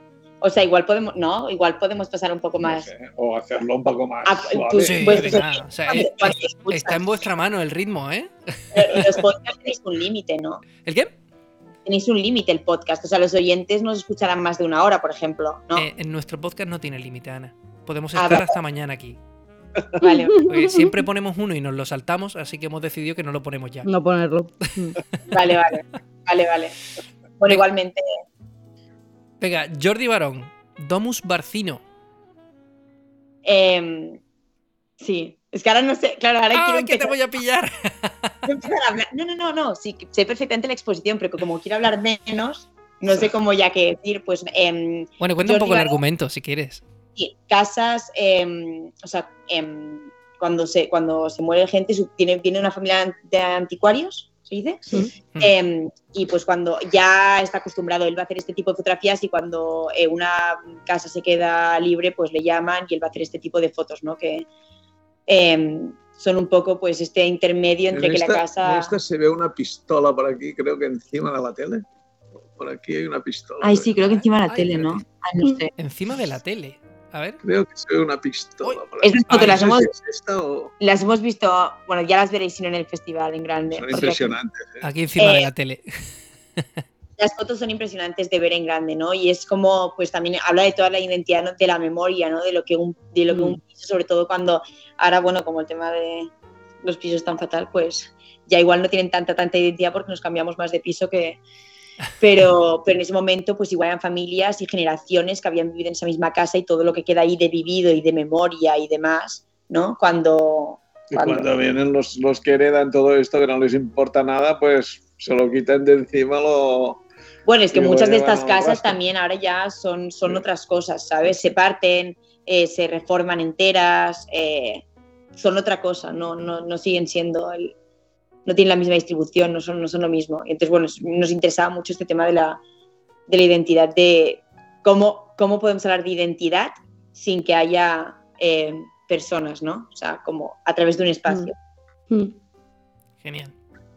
Muy bien. Venga, eh, os acelero yo, ¿vale? Que sé que si no. Favor, la ilusión, favor. la ilusión, bueno. la ilusión os lleva a dedicar mucho parezca tiempo. que no, sé, que no quiero que parezca que no sé de la exposición, pero claro, luego Venga, colección Santos Montes, fotorramblas. eh, pues eh, un estudio que estaba en las Ramblas, estudio de fotografía, y entonces vamos a presentar pues, las imágenes que se hacían en ese estudio que hablan eh, de la identidad de Barcelona, en este caso igual de más de la vida del paralelo, pero mucha gente pasaba por ese estudio. Hombre, pero esto está retocado por Ah, es que esto es lo de monstruos, monstruos Ah, por amigo, año. vale, vale, vale. He puesto uno que no es. Claro, yo como todavía no lo he visto. Bueno, sí, da igual. em, Bueno, da igual. No pasa nada. Estudio típico de Barcelona y Santos Montes es muy amigo del festival también y es el coleccionista que ha heredado. Como curiosidad, Santos Montes vino un día al festival y dijo, hostia, pues qué pueblo más chulo, me voy a comprar una casa aquí. Y ahora se quedó viviendo aquí. Así es. Qué bueno. Eh, el siguiente sería Ignacio Coló, Eduardo y Miguel. Este tiene muy buena pinta, ¿eh? Sí, em, Eduardo y Miguel, pues bueno, era para hablar de la identidad de los gemelos. Son Mm, unos gemelos que están Mm. solos en la vida, no tienen familia, no tienen amigos, eh, trabajan, creo que trabajan en el mismo sitio, viven, eh, o sea, viven juntos, lo hacen todo juntos y son prácticamente idénticos. El libro está muy chulo, está editado. Ah, no quiero liarla porque sé que ediciones posibles, pero no sé si es en colaboración con alguien más. Eh, bueno. Y, y entonces, bueno, pues está editado muy chulo, ¿no? Plan, podemos ver las fotos de, de los dos, pero también las fotos de uno y del otro, que son, para, o sea, es- son todo paralelismos, ¿no? Y nos hace también mucha, mucha ilusión, ¿no? Tener esta exposición. Ya Ignacio os, os comentará más, pero él los vio un día por la calle y dijo, ¿qué es esta locura? Y creo que le dejó un papelito a, a- a un hombre que estaba en un kiosco. Plan, pues le dijo, ¿los conoces? No sé qué, ellos ya se habían ido. Creo que él iba en coche y ellos pasaban caminando, algo así, no me acuerdo. Y entonces le dijo al de la vanguardia, ¿los conoces tal? Sí, son estos gemelos tal. Y dijo, ah, pues eh, les dejo mi número y esto y sí, que me llamen, ¿no? Y entonces me llamaron y se ve que crearon ahí toda una relación. eh, y entonces él ha pasado mucho tiempo eh, fotografiándoles. Y se ve que a ellos incluso, pues como que, que les gustaba, ¿no? Porque sabían que lo que tenían ellos era especial, ¿no? Y que se tenía que contar. Y a nosotros nos interesaba mucho hablar de la identidad como desde la gemelitud, gemelidad, como cuánta, o sea, tienes un igual a ti, ¿sabes? ¿Dónde se acaba la identidad? No físicamente, pero si todo lo hacéis igual, entonces bueno, Ignacio nos explicará más. Qué bueno, qué bueno. Genial. El siguiente sería Roman Manfredi, We Us. Sí, este título es mucho más largo, ¿eh? Pero sí, Sí. Roman Manfredi, No lo voy a decir entero, ¿eh? eh, se apuntó a la convocatoria eh, y no salió seleccionada. Ella es eh, de United Kingdom. Estas imágenes es que, bueno, esta de la derecha nos pare- parece que está hecha con inteligencia artificial, es que es una locura. Mm. O sea, es como, eh, pues eso, son mujeres, eh, son mujeres que, que- que- que viven en United Kingdom, no sé si, o sea, en Reino Unido, no sé si mm, son de algún, de algún lugar más, pero juraría que, que son todas de Reino Unido y, y estos retratos pues nos parecían muy interesantes, ¿no? En plan, son baches que no sé, no sé cuál sería la traducción, la traducción literal al español, eh, pero bueno, es como este look que tienen estas mujeres, ¿no? En plan, en, en- allá en Inglaterra Sí, sería camionera. Mm. Sí. queda Claro. como más efectivo, ¿no? Que- Pero bueno, Queda muy feo, pero para que la gente ubique un poco. Mm. Sí, pero bueno, nos parecía interesante, ¿no? Como también habla, habla de la identidad y, y bueno, de hecho creo que ahí en esta serie hay también algún autorretrato de Roman y, y es, o sea, va a hacer una exposición chulísima. Hoy lo hemos hablado también con ella y estamos muy emocionados también. Esa también será exterior. Sí, Irán la, delante del teatro en aquellos cubos que ya había habido alguna vez. ¿eh? Alguna sí, vez. sí. sí. Mm. Venga, tengo por aquí. eh, Uf, esto es difícil de decir. Ari Versluis y Eli Uitenbroek. Perfecto. Eh, pues son una pareja artística de, de Rotterdam y el trabajo que presentamos es el de exactitudes. De hecho, puedes abrir, o sea, tienes la página, esta es la página web. Eh, creo que sí. Bueno, no, mudan.com, no sé si será. si abres la página web solo poniendo exactitudes.com, te salen como muchísimos, eh, muchísimas personitas en plan así como pequeñas. Es muy impactante. O sea, básicamente, esta pareja artística, ella es estilista. Eso, ella es Mm. estilista y él es fotógrafo, ¿no? Y entonces, desde 1994, si no me equivoco, eh, ellos van por la calle, bueno, ella va por la calle y va, y va mm, pues, em, haciendo scout, como em, haciendo casting a, a personas que ven la calle que cree que tienen un perfil que ya ha reconocido antes, ¿no?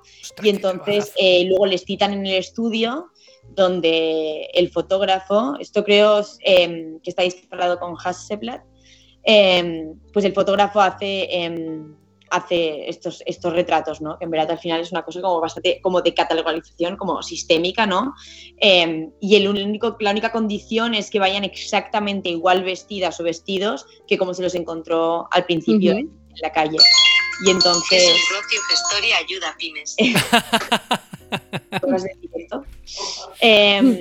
Pues bueno, eso. Y esta exposición también será muy chula. Tenemos como todo un concepto de, zooming y demás que, será guay, ¿no? Eh, bueno, hay bastantes proyectos también como de, este rollo, ¿no? Pero que nos parecía como también interesante darle voz a, a este proyecto de Rotterdam. Mm. Genial. Ahora, eh, Oscar Láser, que. eh, Oscar Láser. De- Es que te iba a decir una cosa, pero no quiero que. Bueno, ya cuando publiquemos esto, la gente ya, eh, ya estará publicada la web vuestra. Gracias a esto he encontrado el enlace de Google. De, Ah, sí. de las exposiciones vuestras. ¿Por qué? ¿Por qué? Eh, al poner Oscar Láser 1977 se destapa la libertad, que es la exposición Ah, de la que vamos a hablar ahora. es una exposición que ha hecho para el Revela. Como este título Ah, no debe estar en ningún otro sitio, entonces ya de seguir directamente. claro. Eh, bueno, lo vamos a sacar por si sale este podcast antes que, que lo nuestro. Eh, no, básicamente esta de Oscar, em, pues son unas diapositivas que tiene, pues, de eso, en 1977, tiene unas di- diapositivas, pues, increíbles de, de todo lo que es la escena queer del momento. Y entonces vamos a hacer un pase de diapositivas. También tenemos un planteamiento bastante chulo. De hecho, creo que durante el Main Week lo que vamos a hacer es también hacer un pase de diapositivas a lo analógico, ¿sabes? Como poderlo ver de ahí Mm. dos minutos y tal. Queremos también pensar alguna actividad, ¿no? Como de construir historias eh, sin saber lo que realmente estaba pasando en las fotos. Y bueno, nos vino Oscar que tiene una maleta así, toda llena de, de imágenes, es una pasada, ¿no? Y también habla como de, de- de toda la identidad que había en, en ese momento, ¿no? Eh, la identidad, pues la identidad queer que también ha ido como evolucionando, ¿no? Pero que, que igual ya era como muy mucho más libre de lo que de lo que nos imaginamos ahora igual los jóvenes como en ese momento, ¿no? Como que bueno, a mí me impactaron las imágenes y decir, wow, en plan, esto se hacía, ¿sabes? Eh, será muy chula, será muy chula. Que bueno, bueno, una que mucha gente ahora sabrá que existe, que es la de Kim Vives, de la Sociedad de la Nieve. Qué Cuéntanos. fuerte. Cuéntanos. Eh, eh, pues Kim Vives ha, sido la persona que ha hecho el, el, behind the scenes de, de la Sociedad de la Nieve y entonces, eh, bueno, Pep sabrá más, pero yo creo que, que nos dijo que tenía unas cuatro o cinco cámaras analógicas, o sea, que disparó, no sé si lo habrás leído en algún, en algún blog, pero creo que decía que lo había disparado con un montón de cámaras analógicas diferentes.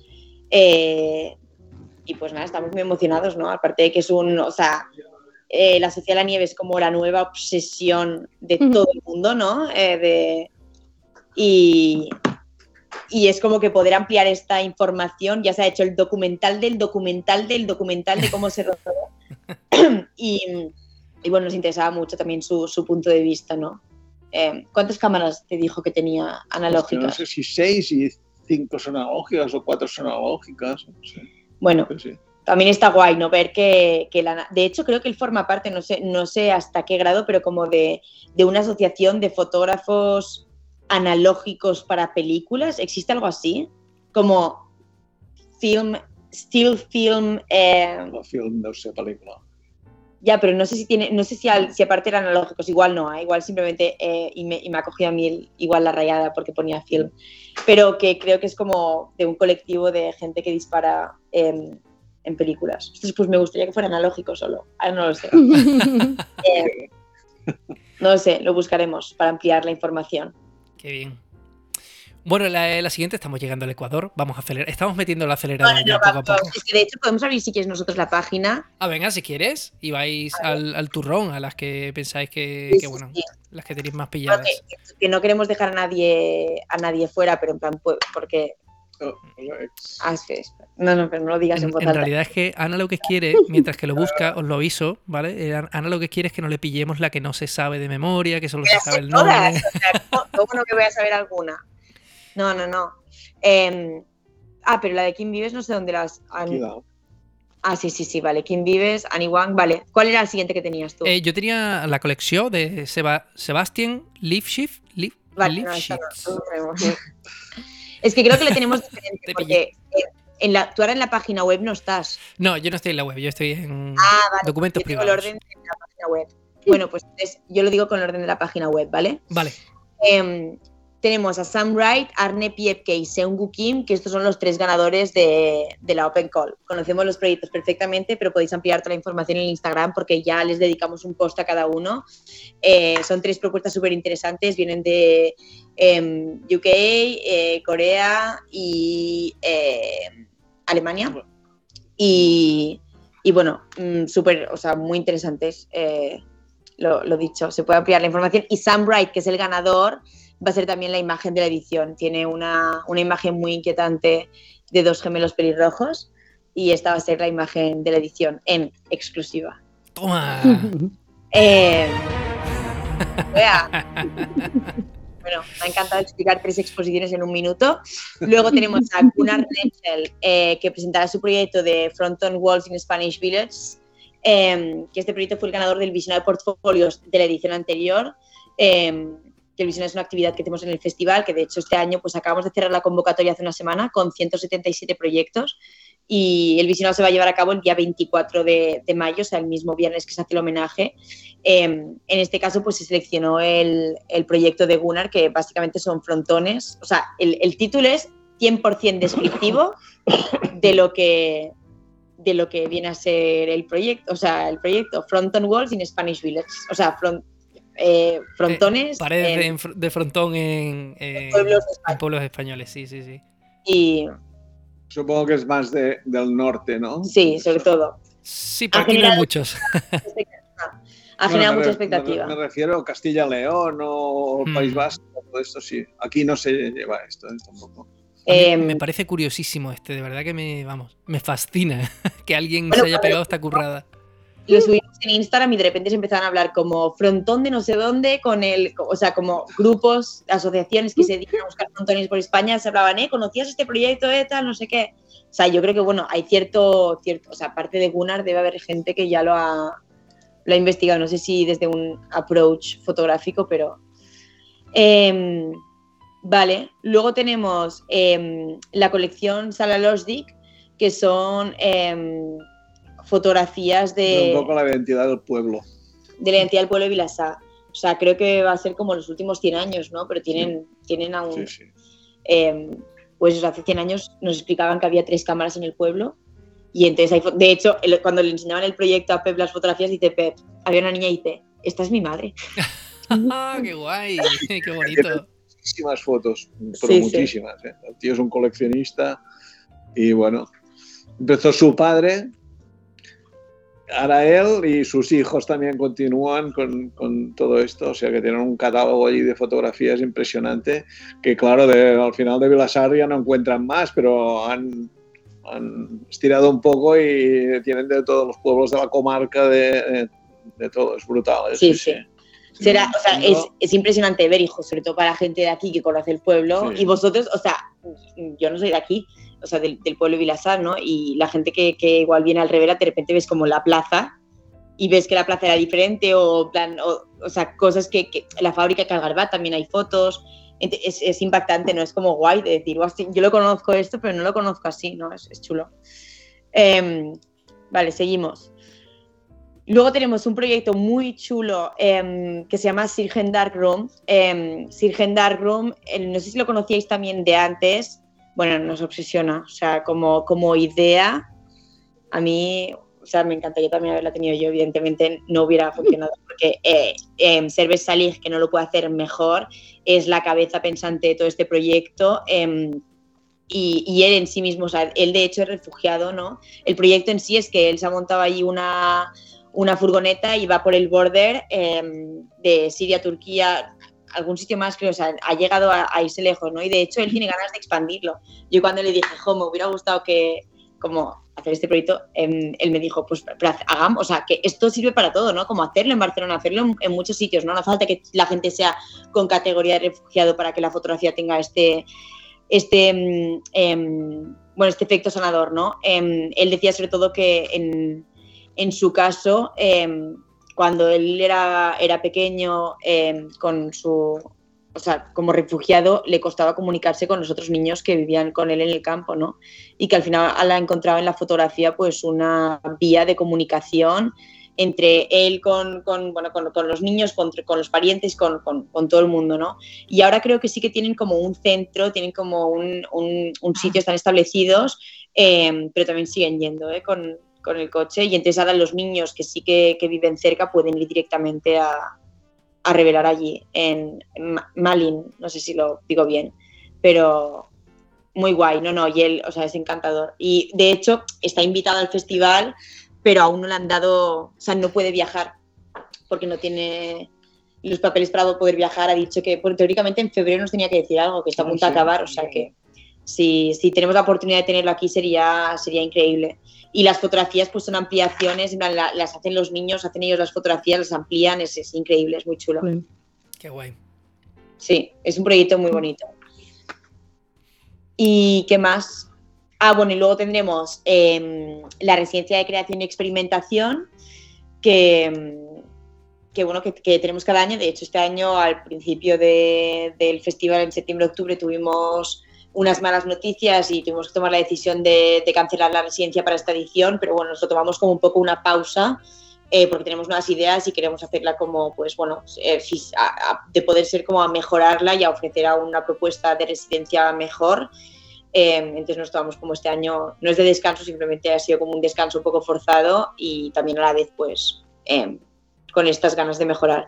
Pero esa Pero- es la exposición de la residencia del año pasado. Claro, estos son los de la residencia del 2023, que el otro día también estuvimos haciendo reunión con ellos y presentan unas propuestas muy chulas eh, para todos los que les guste la parte más así como de, de creación y que busquen como el analógico, Más técnica experimental. Sí, presentan, pues bueno, esto que, que- que yo digo, que como, o sea, que es esta técnica como, pues no sé, mm, o sea, de cianotipias de, a, a tamaño de personas, eh, no sé, movidas que hacen fotografías con, iba a decir fotografías con luz, todas las fotografías, ¿no? Pero no como cámaras, pero tampoco son con- conceptos nuevos, técnicas nuevas, eh, atrevidas y propuestas diferentes que esperemos que estimulen a, a todo el mundo y que, que también sean recibidas con mucho cariño, ¿no? Porque es un gran trabajo que se ha gestado aquí en el festival.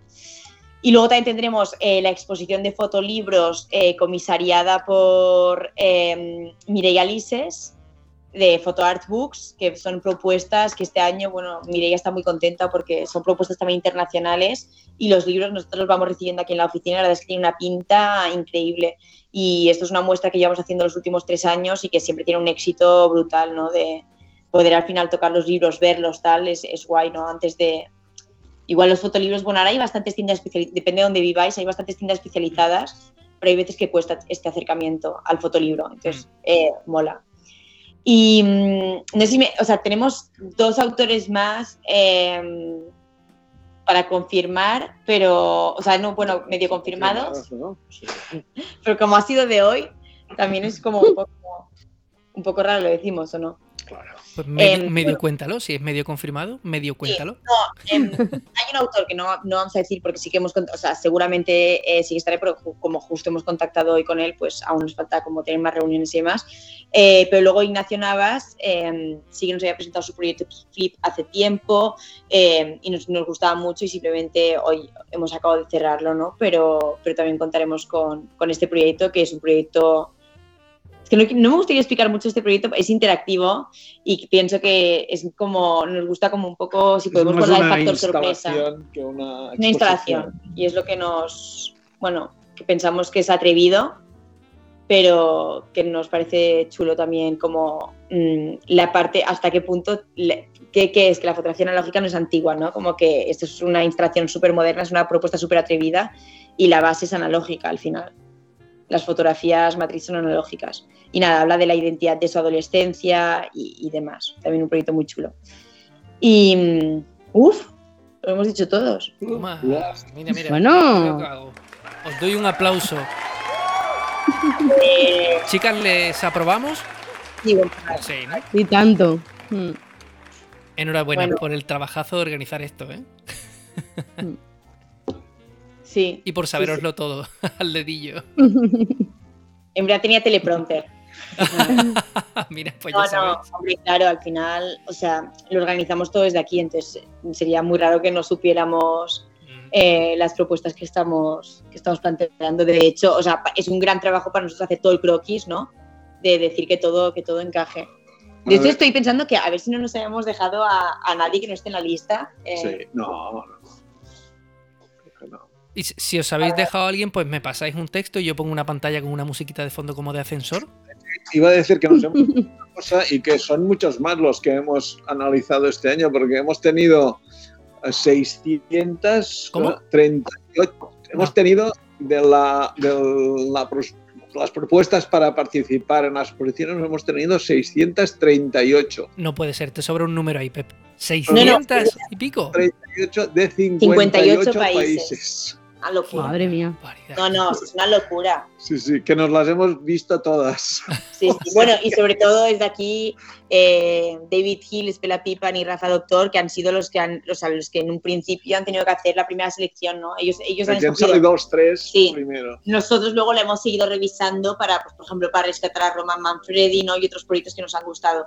Pero, pero una o sea, es una locura. Es una locura. Todos son proyectos analógicos, todos tratan del tema de la identidad, o sea, hay proyectos ahí súper válidos.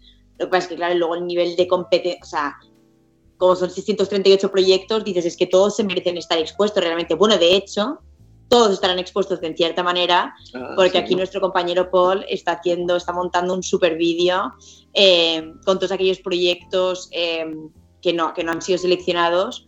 Eh, bueno, no, o sea, no será una exposición, pero sí que será como una muestra así en bucle. eh, que hemos tenido que reducir porque al principio queríamos poner como todo el proyecto, pero es que no, es, es imposible. Lo que sí que vamos a dejar es como la foto principal y todos los datos, ¿no? Para poder, eh, para poder indagar más, ¿no? Si a alguien le gusta el proyecto. Eh, nos parece importante porque al final esto de la selección es tan complicado, o sea, un trabajo que se han marcado el jurado que, que bueno, que es, pero bueno, al final así conseguimos también las propuestas que, que tenemos en cada, Mm. en cada edición que sorprenden al público locamente. Sí, hombre, el resultado es genial. Eh, a mí, todos los años que he ido, pocas cosas he dicho, vaya caca esto, cómo han metido esto. A mí en general me suele gustar todo. Eh, la selección es muy buena, muy Mm. buena y se nota que hay mucho trabajo detrás. Que aprovecho y os pregunto, para el año que viene, si alguien quiere exponer, que esto hay mucha gente que no lo sabe, si hacéis fotografía, en concreto en este caso analógica, y queréis exponer, que se escribe a los festivales y podéis exponer. ¿Qué tiene que hacer la gente para poder exponer en un festival como el Revelat? En nuestro caso lo que hacemos es a través de una plataforma, porque es la forma más fácil de que luego el jurado pueda clasificar todas estas fotos e irlas haciendo una serie de, de cribas para que queden las, las finalistas, digamos, ¿no? Entonces lo hacemos a través de una plataforma que se llama Picter, que es el tercer año que lo hacemos. Sí, bueno, está todo, o sea, se, se entra desde nuestra página web, eh, pero es como un proceso para que sea mucho más sencillo para, para la persona que se apunta. Se puede apuntar absolutamente todo el mundo, o sea, es una... De hecho, los ganadores de esta edición no se ha tenido en cuenta eh, la bio, por decirlo de alguna manera, ¿sabes?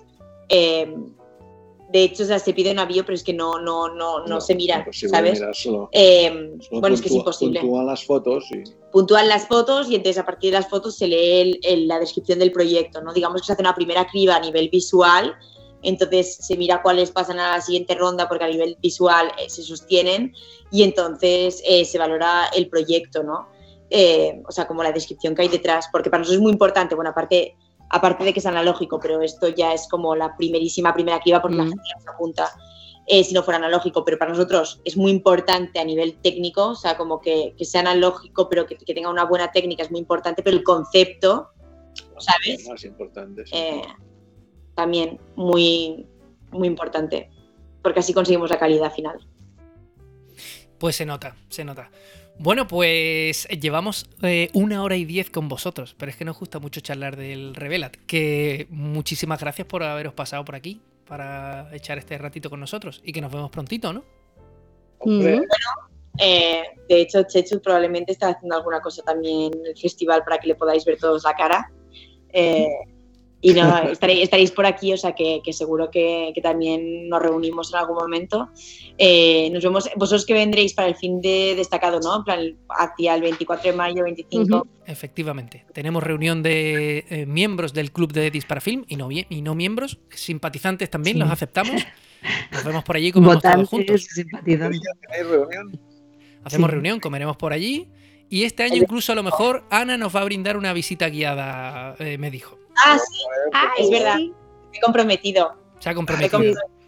Eh, que iba a decir también muy importante mencionar ahora que hablas de la comunidad, eh, tenemos las entradas anticipadas, eh, también el, de la comunidad dispara hay un descuento, pero que las entradas anticipadas hasta el día 20 de marzo, pues eso están todas las entradas descontadas, tanto las de visita guiada como las de las entradas em, normales, o sea, para ver el festival. Las conferencias, el market eh, son gratuitas, son abiertas al público y que para la venta de estas entradas anticipadas tenemos la colaboración del gran Alex Varas, que es amigo de la comunidad de, de Dispara y que estamos muy contentos de, pues, que también se haya prestado a, colaborar con el festival, que, que estaremos sorteando con él una cámara Rolleiflex. Entonces, pues animamos a todo el mundo que si ya sabe que van a venir al festival, que no esperen al último momento eh, y, que, y que cojan la entrada ahora.